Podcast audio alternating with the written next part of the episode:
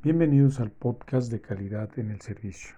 En esta cápsula hablaremos de la metodología Lean desde la experiencia de Toyota. Iniciamos. La compañía Toyota utiliza el símil de una casa para exponer su metodología. En la cima de la casa están los aspectos fundamentales del Lean Management. Un claro enfoque al cliente, objetivos como la mayor calidad, el menor costo, un menor lead time. En el centro de la casa está el GEMBA, los recursos esenciales de la organización que permiten un sistema de trabajo adaptado a las necesidades del mercado. Gemba es una palabra japonesa que significa el escenario donde transcurre la acción. En cada empresa será donde tiene su core business, el epicentro donde observar lo que sucede y de dónde debemos saber encontrar las oportunidades de mejora. En la base de la casa están los fundamentos, que son las herramientas que hay que utilizar para atacar el despilfarro, muda. Entre estas herramientas se encuentran el diagrama de flujo de valor, las 5 S, Six Sigma, mantenimiento total productivo, la mejora continua, y el cambio rápido de referencia, entre otros. El edificio se sustenta en dos pilares, que contienen los aspectos organizativos y técnicos, que permiten la operación del sistema Lean. Entre los pilares técnicos se encuentran el JIDOKA, que hace referencia a los aspectos del sistema de calidad. La calidad automática, Built-in Quality. Los procesos se diseñan con los análisis del modo de fallo, que aseguran que serán robustos y generarán productos de calidad.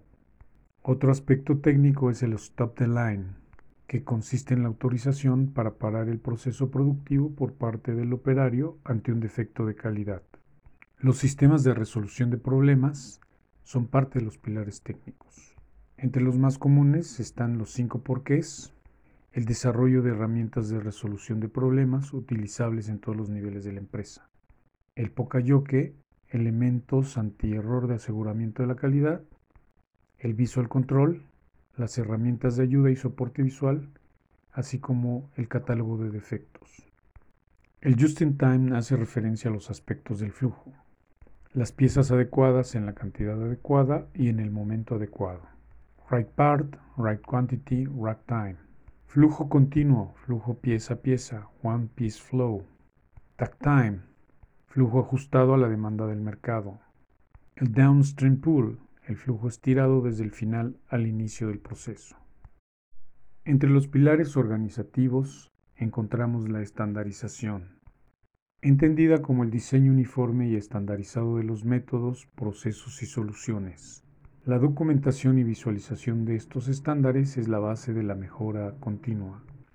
Las instrucciones de trabajo estandarizadas, la gestión visual, la producción equilibrada, Heiyunka, demanda y volumen también forman parte de los pilares organizativos. Los procesos robustos también son un pilar organizativo.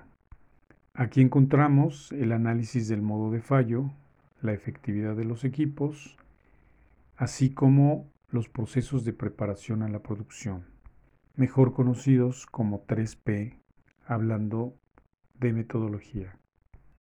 Espero haber despertado tu curiosidad. Investiga y aprende. La necesidad es la madre de la innovación, lo dijo Platón. Hasta la próxima.